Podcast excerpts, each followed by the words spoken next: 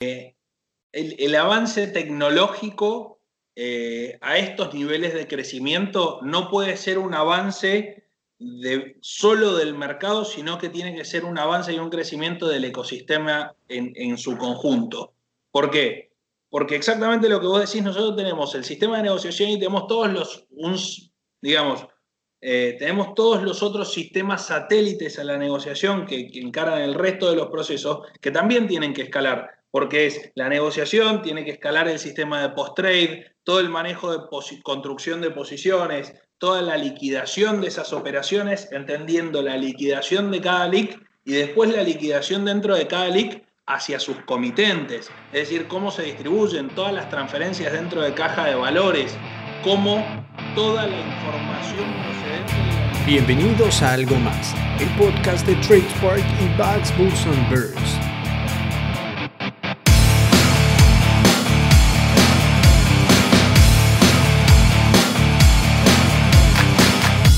En este episodio nuestros invitados nos contarán cómo se vivió el proceso de adopción del trading algorítmico en Vima. También cuáles son sus expectativas respecto a este tipo de operatorias en los años que vienen. Nos acompañarán Gonzalo Pascual Merlo, gerente de mercados de Vima, y Agustina Foa Torres, analista de estrategia y productos en Vima.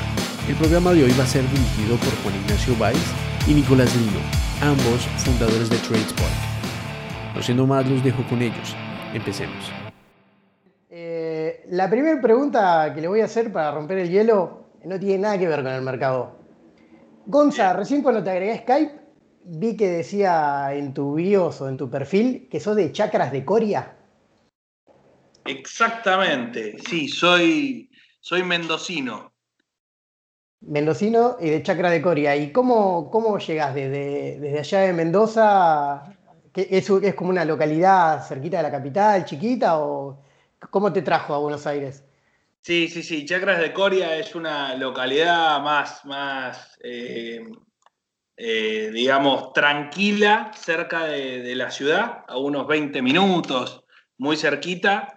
Em, es como si dijeras eh, San Isidro, acá en, Capital, bueno, Chacras es así un poquito más alejado, más de, de casas y más tranquilo en Mendoza. ¿Y cómo llego? La verdad que Ahora estoy en mi segunda tanda viviendo en Buenos Aires. Yo cuando terminé la carrera de grado me vine a Buenos Aires a hacer el máster en finanzas eh, y a trabajar acá.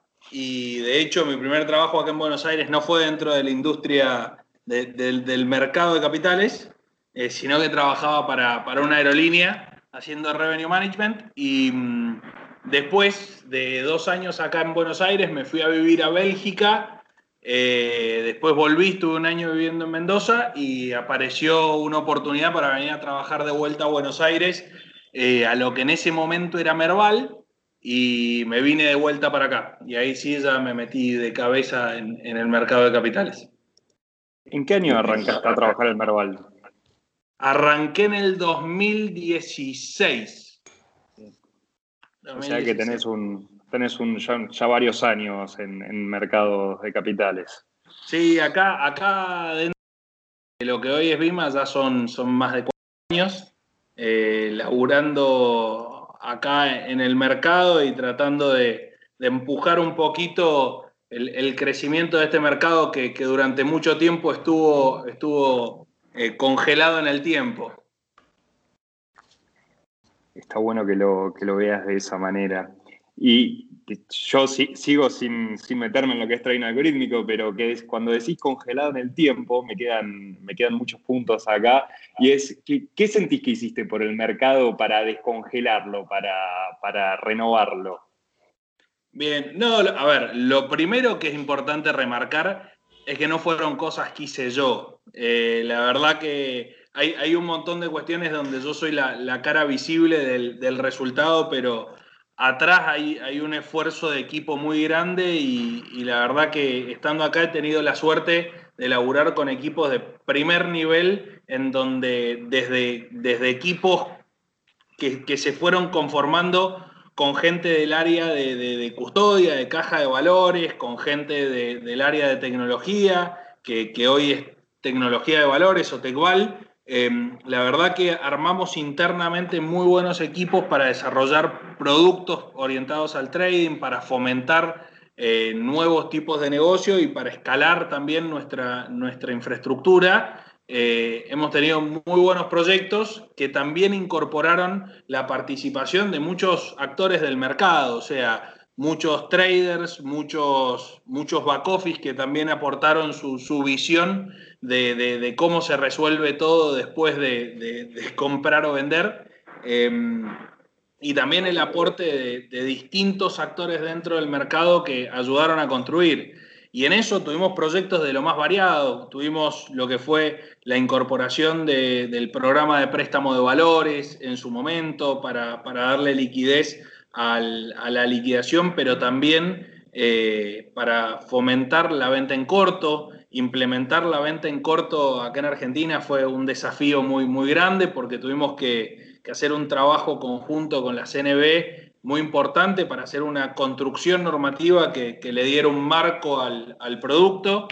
Eh, también estuvimos trabajando en el desarrollo de, futuros dentro de BIMA, la integración con, plataformas de negociación em, de, líderes mundiales, como es el caso de B3, eh, nuestro par brasilero, cuya plataforma utilizamos para la negociación de futuros, la incorporación de market makers, eh, también empezar a, escribir los lineamientos generales para, normar la actividad, la, la normativa de algo trading, la normativa de que en verdad es de conectividad de MA y algo trading, eh, la normativa de error trade para tratar de zanjar cualquier tipo de disputa que pueda surgir a partir de errores operativos que se volvían mucho más difíciles de desenmarañar eh, a medida que aparecían más bots de trading algorítmico que cubrían las posiciones por ahí con 10, 15 operaciones y, y se empezaba a volver un tema central. Y así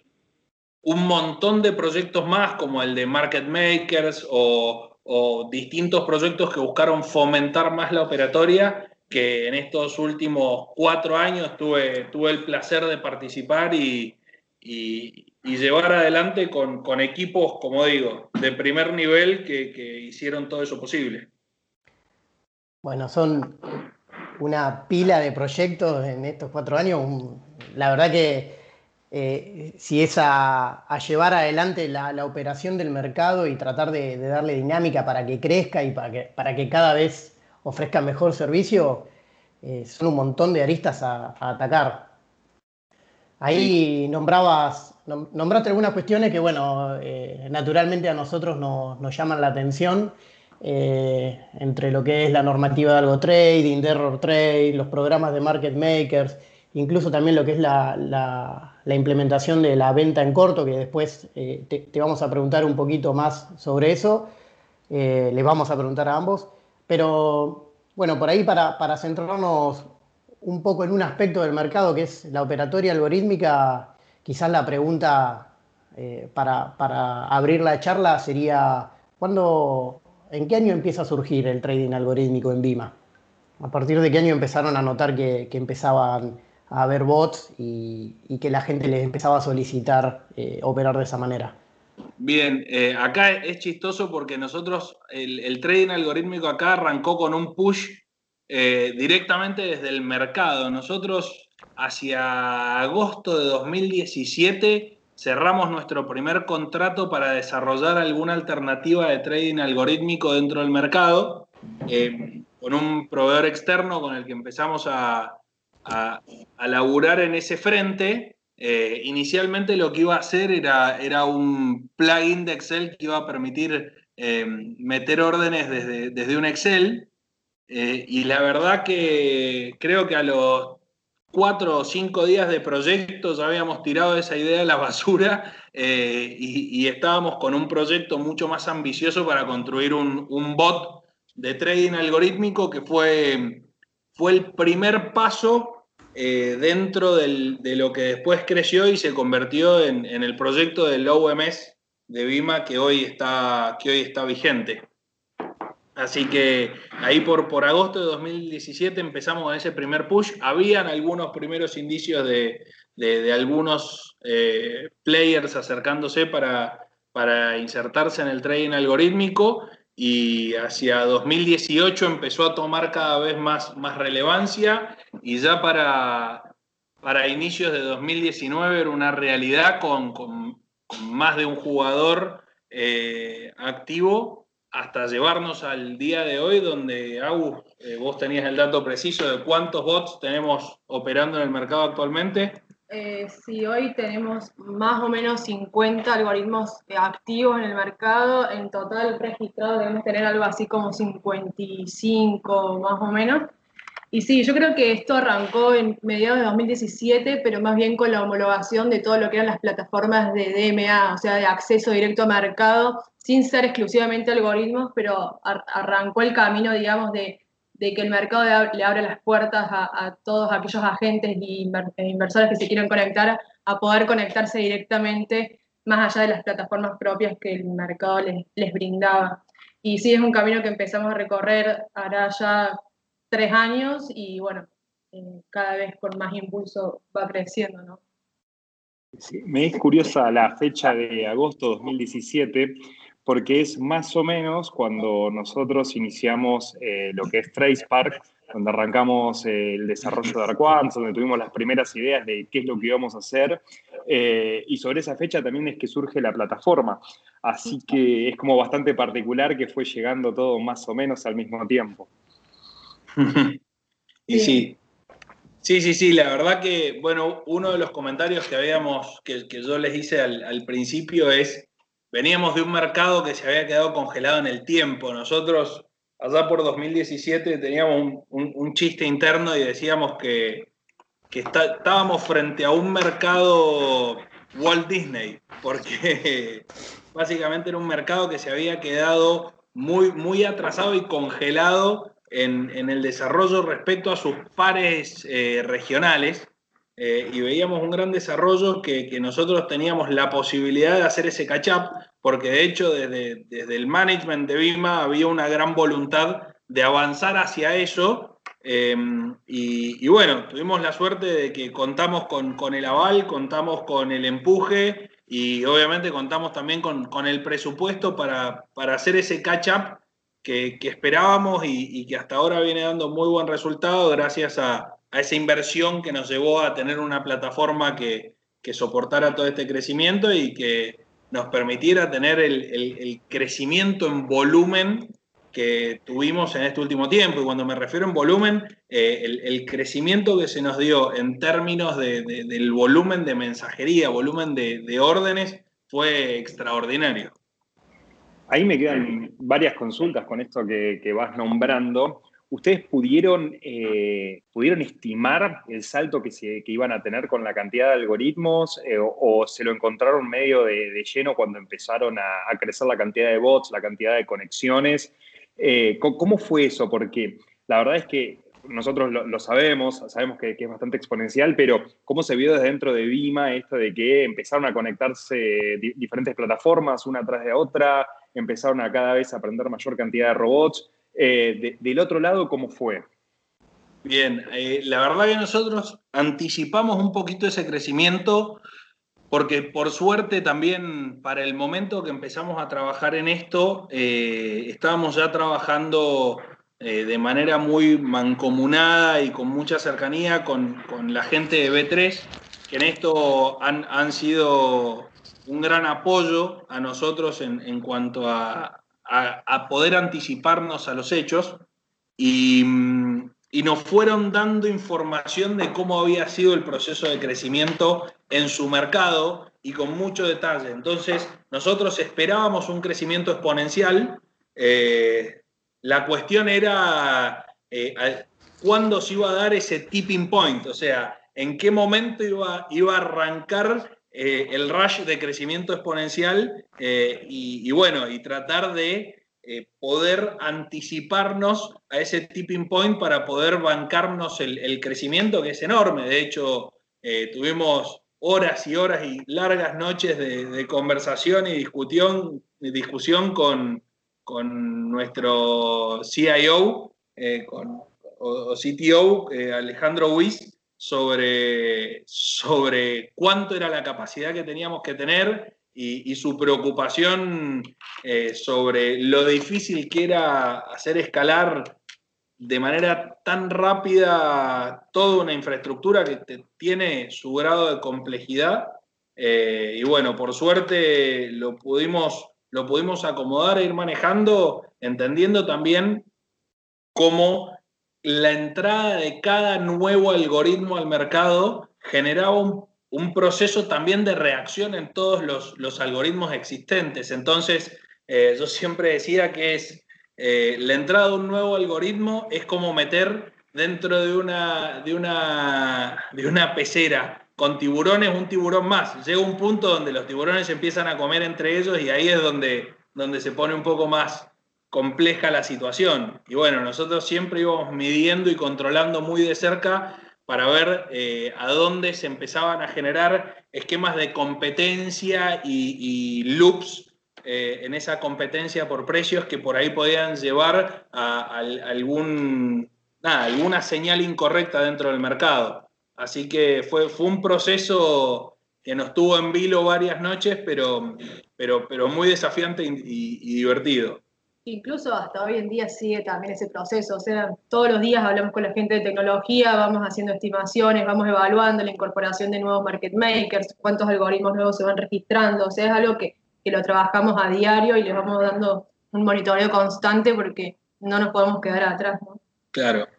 Además, ahí es, interesante lo que dice Agus porque eh, no creemos que el proceso haya concluido ni que, ni que estemos entrando en una meseta ni nada por el estilo. De hecho, eh, un caso es la gente de, B3, eh, solo en el último año triplicó el volumen de mensajes y operaciones que tienen. Entonces, eh, esperamos que todavía siga creciendo bastante la, arquitectura que tenemos nosotros y el flujo de negocios dentro del mercado.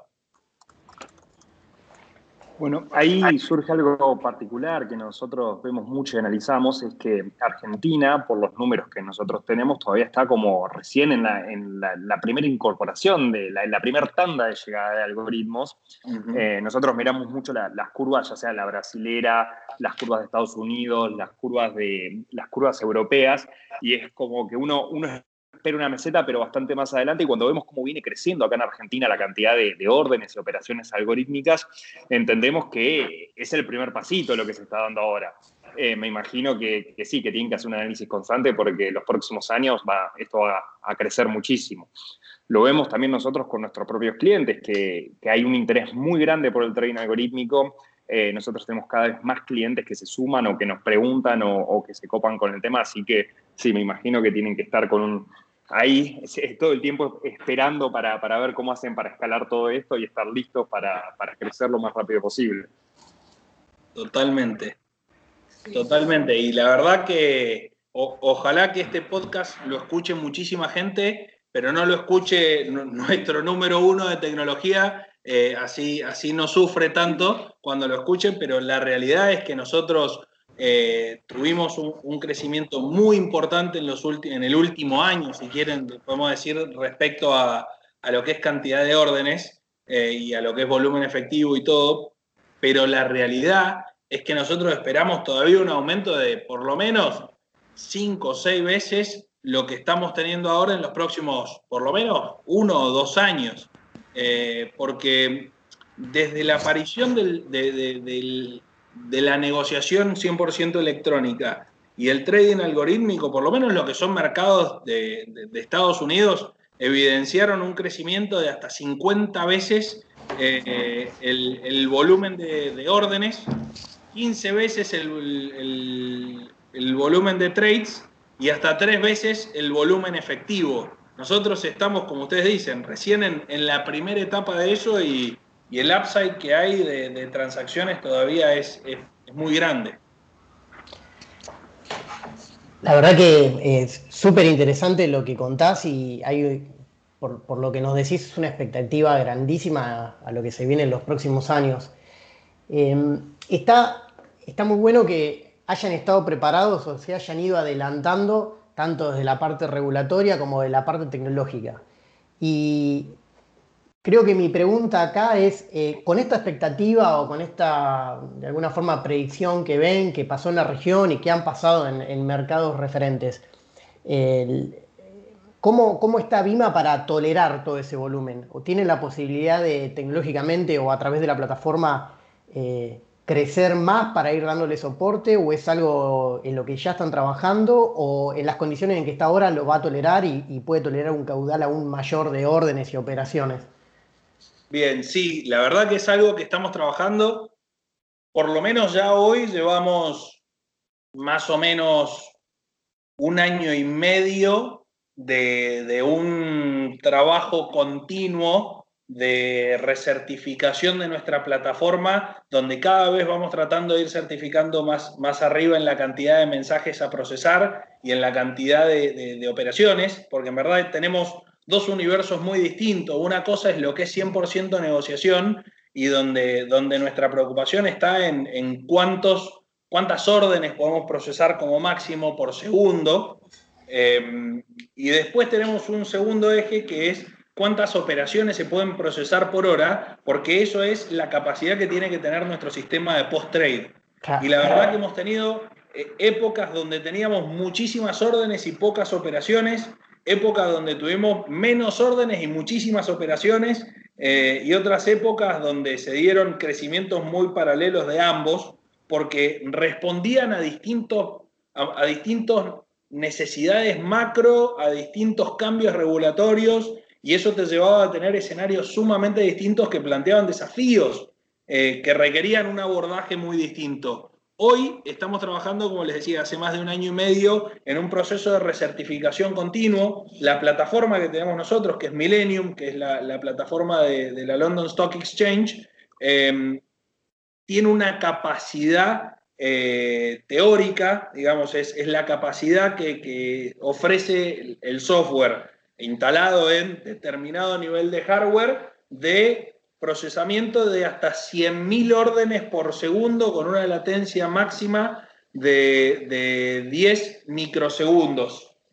Eh, esa capacidad no es, esa es la capacidad, si se quiere, teórica. La capacidad práctica que nosotros tenemos hoy es menor, obviamente porque cambia la infraestructura, lo que pasa es que nosotros tenemos implementado también nuestro sistema en un formato de hub, es decir, nosotros Millennium queda una capa más atrás porque tenemos una capa frontal en nuestra arquitectura que eh, es un hub de múltiples nodos que atienden a todas las conexiones y que rutean a Millennium eh, por cuenta y orden de cada una de las conexiones. Entonces, eso lo que nos da es una gran flexibilidad para crecer horizontalmente y agregar capacidad, siendo que todavía estamos holgados en, nuestro backend fix, es decir, en, Millennium, todavía tenemos holgura suficiente como para seguir creciendo sin, sin tener un impacto.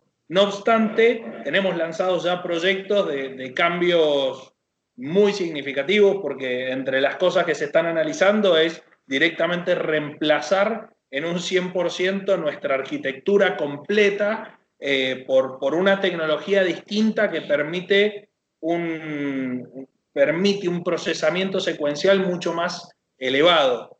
Porque obviamente en, esto no siempre más hardware resuelve el problema, porque por, por, ser un mercado y por tener una necesidad de mantener la prioridad precio-tiempo, el procesamiento secuencial en el último nivel es necesario, o sea, no todo se puede, se resuelve con un multithreading en esto porque para asegurar la prioridad precio-tiempo tiene que haber una componente que maneje todo en forma secuencial. Entonces ahí es donde se da ese pequeño eh, o, potencial cuello de botella y que hay que contemplar como la capacidad máxima de procesamiento que tenemos. Otros mercados lo que hacen para resolver eso es empiezan a paralelizar distintos matching engine y, digamos, cada, cada, motor de negociación eh, atiende a distintos instrumentos. Entonces, eh, podríamos llegar a un punto donde, por ejemplo, eh, CDRs y acciones del panel líder se atiendan dentro de un matching engine y todo el resto de los productos se atiendan en otro.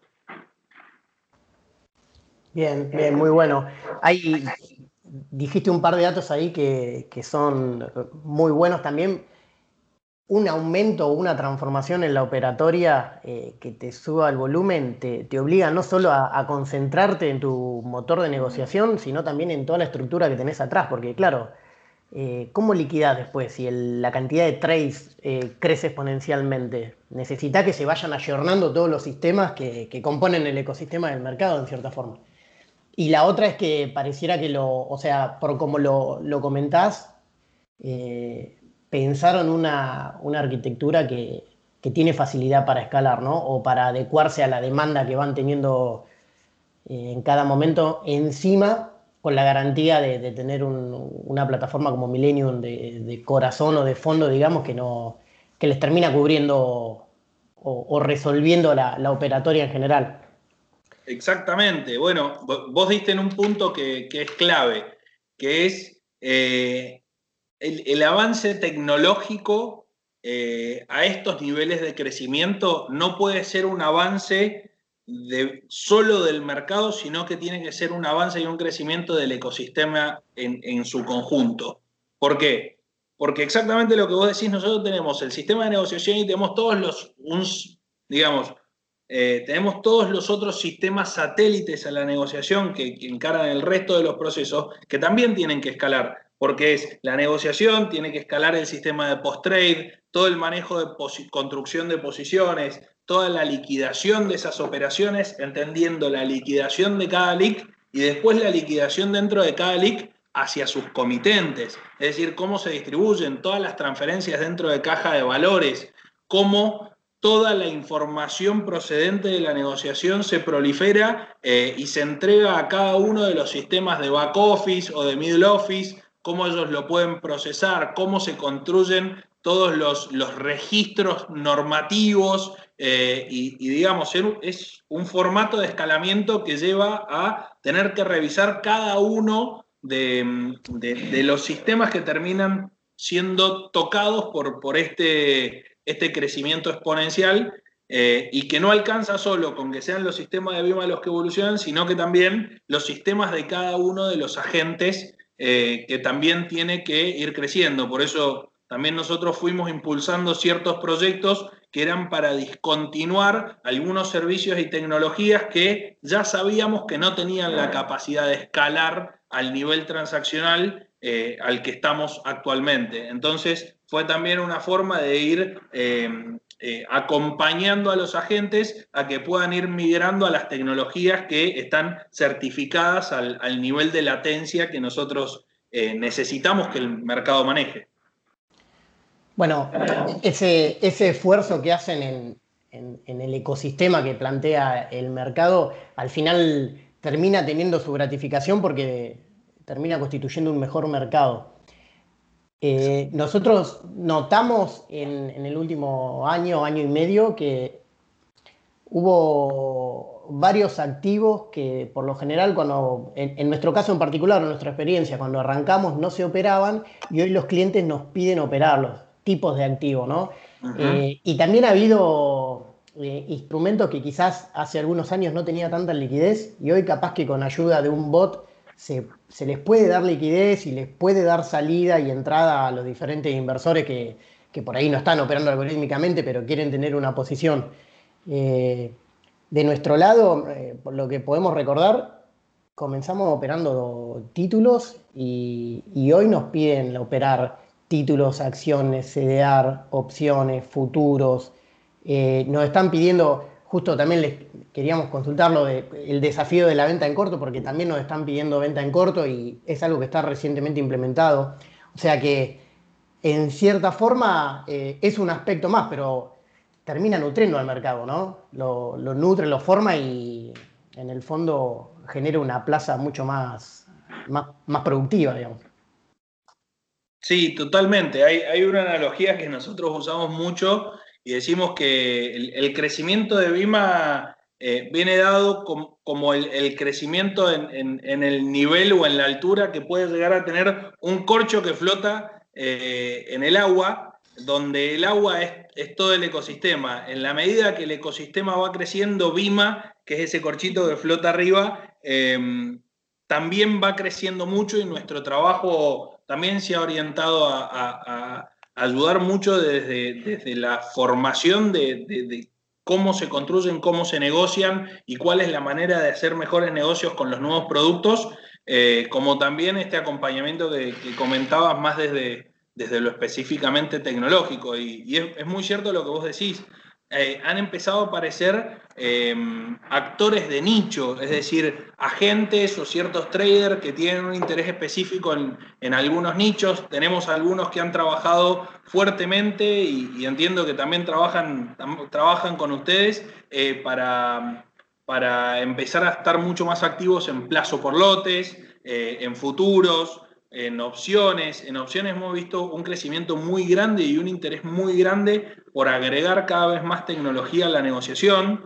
Y, como vos bien planteabas, dentro de la venta en corto, eh, hacer un buen uso de la tecnología es, es un gran habilitante, porque hoy hay, una conexión o un link necesario entre la venta en corto y el préstamo que tienen que tomar para cubrir esa venta en corto. Entonces, poder utilizar eh, los canales de DMA para automatizar todo ese flujo, eh, siendo que además hay un montón de agentes que tienen una gran variedad de custodia por, por los activos que también van manejando sus comitentes a los cuales les sirve prestar esos activos porque tienen posiciones long y, tienen una rentabilidad que queda sobre la mesa eh, si, no lo prestan. Entonces, tener la posibilidad de, que automáticamente se generen los préstamos eh, cada vez que alguien vende en corto, creo que es, un, es una herramienta que, que le da mucha simplificación y mucho aire a la operatoria.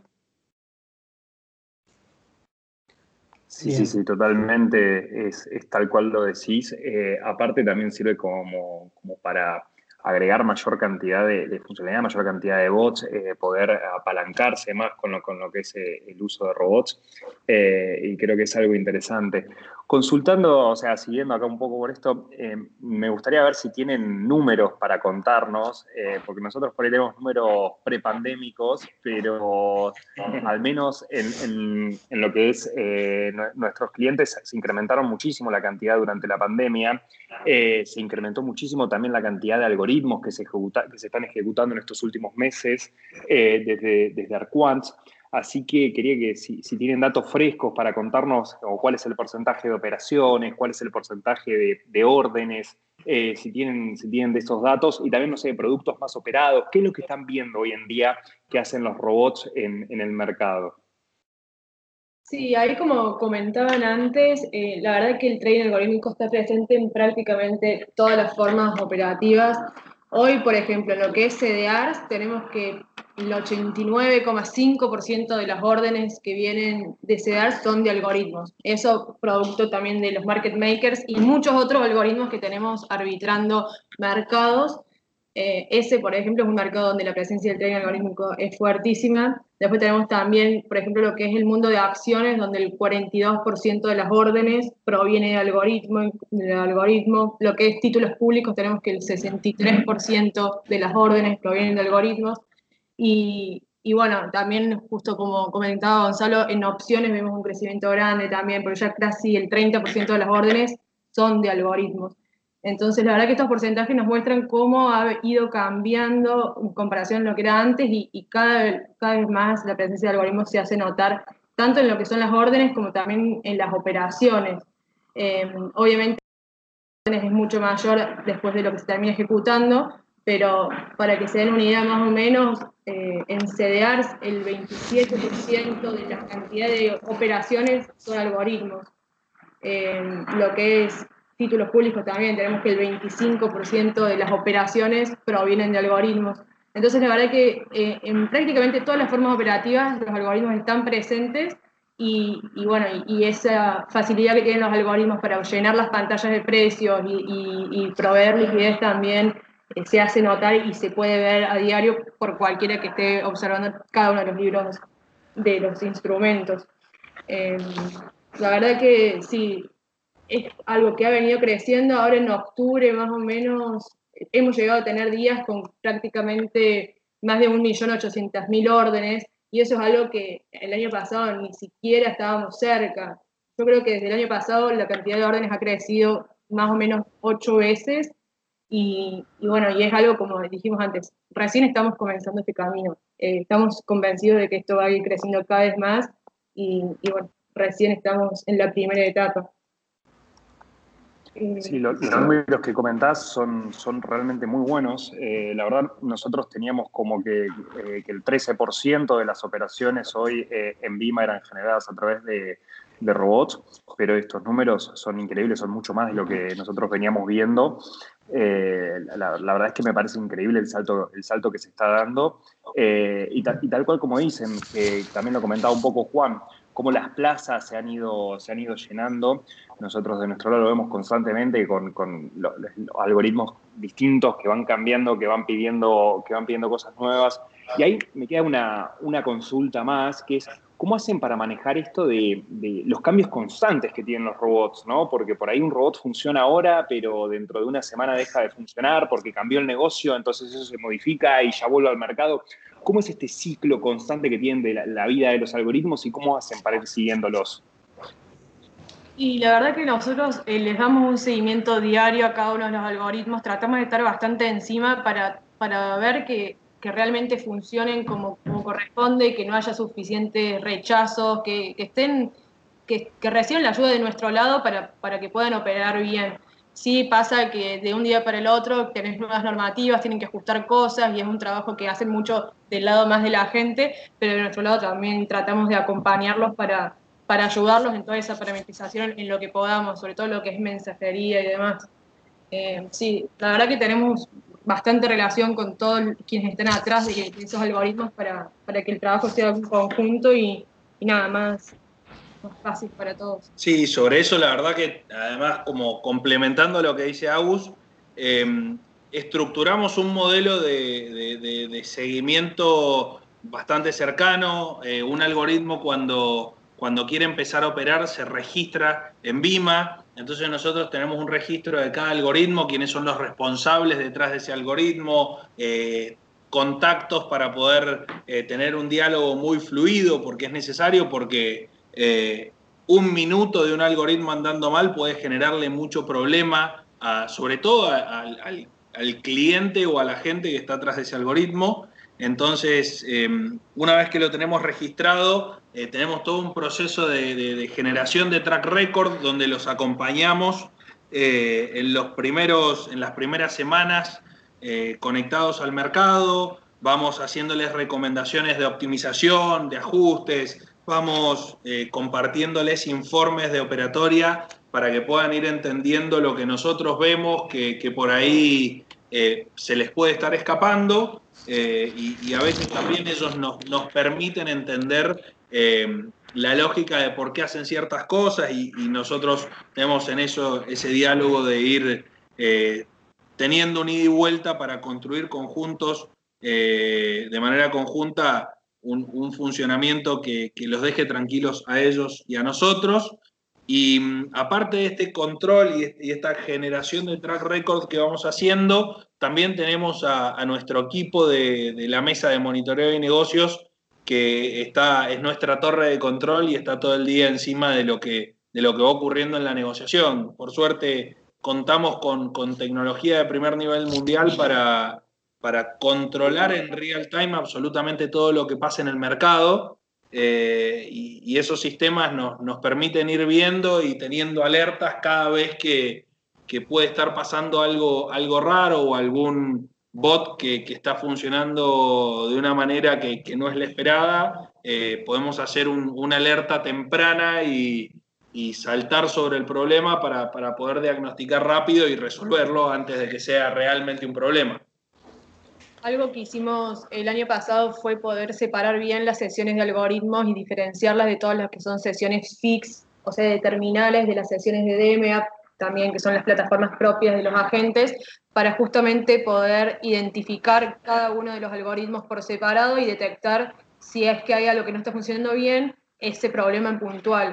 Eh, antes quizás una gente podía usar una misma sesión para conectar un algoritmo, una plataforma de DMA o lo que fuese, y la verdad que tener esta segmentación nos ayuda mucho también a que el equipo de stopwatch o, o monitoreo pueda estar atento y pueda tener todo tipo de alertas que permitan identificar eh, el comportamiento de, de cada uno de ellos. Y si hay algún problema o hay algo que tengan que hacer, esa sesión es la única que se termina viendo afectada eh, si es, que es necesario hacer algo al respecto. Claro, nos permite, digamos, en caso de tener algún tipo de situación que pueda escalar o volverse un poquito más compleja, eh, nos da la posibilidad de, de, de atacar con, con, mayor precisión, digamos, no, no, no es una estrategia donde vamos a afectar a muchos, sino que trabajamos específicamente sobre la sesión afectada eh, con, muchas mejoras dentro de las funcionalidades que se ofrecen para que, por ejemplo, si tenemos que eh, frenar un algoritmo, automáticamente se den de baja todas las órdenes que están vivas en el mercado y tener un montón de mecanismos eh, de salvaguarda y control que hagan que toda la, la negociación por trading algorítmico sea más segura en sí misma ese, ese mecanismo es fundamental, me parece, el que tienen para poder identificar y desactivar a uno garantizando la integridad del resto del operatorio, ¿no? Uh -huh. Sí, tal cual. Sí, sí, sí, eso, eso fue, fue algo que, que nos tomó un, un, poco de trabajo estructurarlo y pensar la mejor manera, pero la verdad que nos ha dado un muy buen resultado porque nos permite, como, como decía, no quiero decir precisión quirúrgica a la hora de, de, resolver los conflictos, pero sí nos dio mucho más margen de maniobra y, precisión a la hora de, de, encarar cualquier tipo de situación que se pueda dar durante, durante la rueda. Me quedo justo antes, eh, dos, dos, cuestiones que nombraron eh, primero vos, Gonzalo, y después Agustina. Eh, Nico decía, pensábamos que era un 12-13%. Creo que esto lo hablamos a en, antes de la pandemia, en febrero, enero, creo que charlamos y nos pasaron esos números. Eh, capaz que hablamos en cuatro meses y si no se duplica, al menos crece. Es, es increíble. Eh, y, sí, en eso es, es, tremendo. Sabes que fue. Tuvimos algunas situaciones, eh, sobre todo porque también parte del ecosistema, sistemas de back office y, y, algunos sistemas también satélite que tenían alguna limitación de seis caracteres en número de orden y cuando superamos el millón eh, fue, fue todo un tema acomodar todos los sistemas para que puedan, para que, que puedan acomodarse. Fue casi como, eh, para algunos nos decían que sentían que estaban volviendo a pasar por el, por el año 2000, donde claro. tenían que ajustar todo. Eh, y en este caso, eh, tuvimos eso y, y, parecía un gran tema eh, y hoy ya tenemos, tuvimos días, eso fue hace algunos meses eh, durante, durante el, ya este esquema de trabajo remoto. Más o menos mayo. Claro, fue más o menos en mayo y ya llegamos después a, a días de, de 1.800.000 ofertas y hoy tenemos un piso de 1.200.000 ofertas todos los días. Hace más o menos ponerle que a, a fines del año pasado contratamos a, a una persona específicamente eh, para, para, repensar la arquitectura que tenemos que tener eh, para la negociación eh, y cuando entró el desafío estaba pensar en 400.000 órdenes por día. por segundo. Ah, no, perdón. No, no 400.000 órdenes por día. y hoy estamos hablando de un piso de 1.200.000 y, y, y siempre el comentario es, me, me viven corriendo el arco.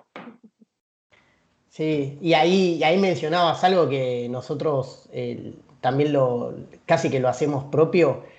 Eh, es un trabajo colaborativo y conjunto entre todos los participantes. Eh, no, no hay otra manera de, de, darle forma y de que siga creciendo si no hay una buena comunicación entre el mercado que plantee las reglas y que brinde la infraestructura, los clientes o los, mejor dicho los participantes que se acercan a negociar con, con uh -huh. los bots y, y bueno, del otro lado, los proveedores de tecnología, en este caso, bueno, por ahí es el rol que nos toca cumplir a nosotros. Vos dijiste, los acompañamos. Eh, nosotros tenemos la misma práctica con, con, nuestros clientes, porque el día que empezamos a trabajar juntos, para ellos es el día uno en, en operatoria algorítmica. Y, y, hay todo un proceso que, no es simplemente le doy play a un bot y empieza a ejecutar, sino por ahí eh, empezar a adoptar un tipo de operatoria que tiene sus mañas o sus cuestiones que, nada, que te termina desarrollando ese, un know-how, pero que no es instantáneo, va, va con el tiempo. Sí, sí, totalmente. Y, en eso yo, yo, por suerte, creo que tuvimos la suerte de tener un ecosistema muy bueno y de tener gente muy preparada, porque eso que ustedes hacen es, muy constructivo y es muy responsable. Y eso es lo que nosotros siempre apelamos, a la responsabilidad de los participantes que entiendan que, que, hay un montón de, cosas en juego y que hay un montón de responsabilidades a tomar con el trading algorítmico eh, y, que el trading algorítmico es una muy buena herramienta si está bien utilizada. Entonces, por eso trabajamos mucho en el acompañamiento y vemos y siempre vimos con muy buenos ojos eh, aquellos proveedores de tecnología que acompañaban también a sus clientes eh, para, tener un, esquema de inserción dentro de, este mundo eh, paulatino y controlado. Bueno, bueno, muchas gracias. A, Gonzalo Agustina, un gusto haber podido charlar con ustedes en esta hora. La verdad que nos contaron un montón de cosas, aprendimos muchísimo. Y, bueno, para quienes nos escuchen, espero que lo disfruten y, nos estamos viendo en un próximo episodio. No, muchas gracias a ustedes por la invitación. Sí, muchas gracias a ustedes por, por la invitación y por esta gran tarea de difusión eh, que están haciendo, que es tan necesaria para, para que cada vez sean más eh, los participantes dentro de lo que es el, mundo del trading algorítmico. Bueno, gracias, gracias.